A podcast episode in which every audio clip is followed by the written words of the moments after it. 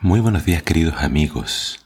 Hoy en Primero Dios te invito a que juntos leamos Lucas capítulo 17. Dice así la palabra de Dios.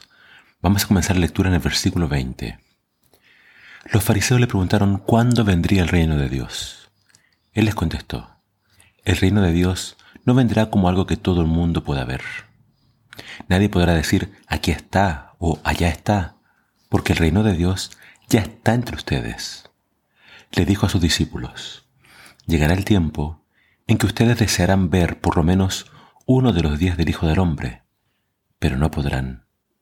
Algunos les dirán, allá está, o aquí está, pero no vayan, no los sigan, porque el día del Hijo del Hombre, Él resplandecerá como un relámpago que ilumina el cielo de un lado hasta el otro. Pero primero tiene que sufrir mucho y ser rechazado por la gente de esta generación. Cuando regrese el Hijo del Hombre, las cosas estarán como los tiempos de Noé. Comían, bebían y se casaban hasta el día en que Noé entró en el, en el barco. Llegó el diluvio y los destruyó a todos. Lo mismo pasó en tiempos de Lot. Comían y bebían, y compraban y vendían, sembraban y edificaban. Pero cuando Lot salió de Sodoma, cayó fuego y azufre del cielo y acabó con todos. Así será el día en que el Hijo del Hombre aparezca. en aquel día, el que esté en la azotea y tenga sus cosas dentro de casa, que no baje a sacarlas. El que esté en el campo, que no regrese a su casa. Recuerden lo que le sucedió a la esposa de Lot. El que trate de conservar su vida la perderá. El que la pierda la conservará. Aquella noche eh, habrá dos personas en una misma cama una será llevada y la otra será dejada. Dos mujeres estarán moliendo juntas. Una será llevada y la otra será dejada. Le preguntaron, ¿dónde ocurrirá esto, Señor?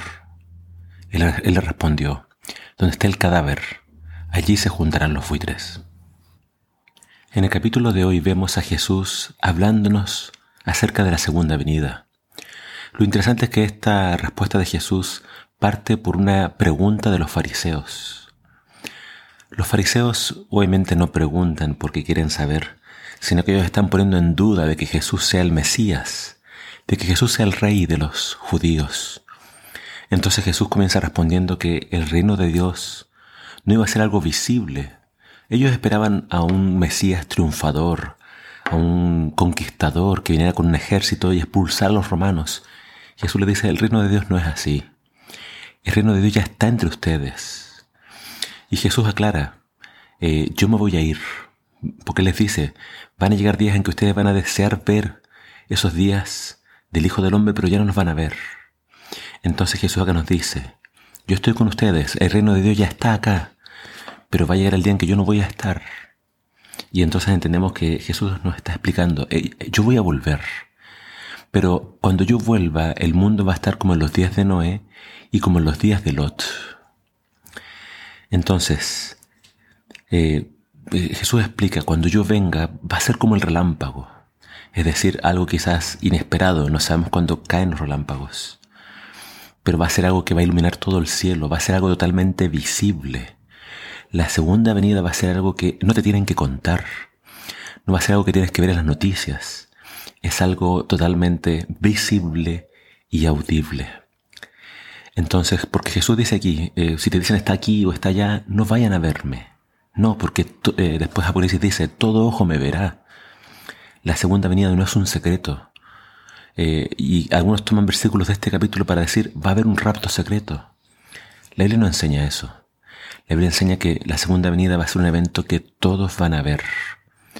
La Biblia enseña que cuando Jesús venga las tumbas se van a abrir, eh, van a salir de ahí aquellos que resuciten. Eh, después Pedro dice que cuando Jesús venga vendrá en llama de fuego, todo va a arder, todo se va a consumir, todo va a ser destruido y Jesús se va a llevar a los suyos al cielo. Entonces, no es algo secreto, pero sí la tierra va a estar, eh, antes de su regreso, inmersa en una gran oscuridad, gran violencia como fue los tiempos de Noé, y gran depravación como fue Sodoma y Gomorra. El, Señor ya derramó su juicio sobre la tierra en esos dos eventos, en los tiempos de Noé y en los tiempos de Sodoma. Y cuando Jesús venga, Él traerá el juicio final. Él va a separar el trigo de la cizaña. Él va a separar a las ovejas de los cabritos. Él va a hacer la separación entre los que se salvan y los que se pierden. Y acá Jesús termina con estas palabras. Él dice, todos van a estar juntos en una cama. Uno se va a salvar el otro se va a perder. Jesús nos está diciendo que la salvación es algo muy personal. Dos van a estar muriendo juntos en el molino, pero uno se va a salvar y otro se va a perder. Es decir, hay personas que van a compartir toda su vida juntos. Van a participar de muchas actividades cotidianas juntos. Pero uno se va a salvar porque creyó, porque vivió de acuerdo a las escrituras. Y el otro nunca creyó. Entonces, eh, la salvación es algo muy personal. Y así pasó con Lot. Lot se salvó, pero su esposa se perdió porque miró para atrás. Entonces, no fijes tu corazón y tu vista en las cosas de este mundo. Fija tu vista en las cosas celestiales. Espera la segunda venida, cree en Jesús, prepárate para su encuentro.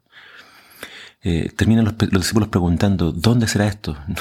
No, entendieron que no es un dónde, sino que todos lo, todos lo van a ver.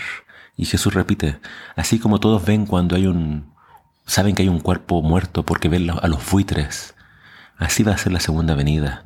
Todos se van a dar cuenta. Falta muy poco para ese día. El mundo que está cada vez peor. No creas que las cosas van a mejorar. Las cosas van a ir empeorando. Por tanto, hoy más que nunca tienes que acercarte al Señor y esperar su regreso. Que el Señor te bendiga.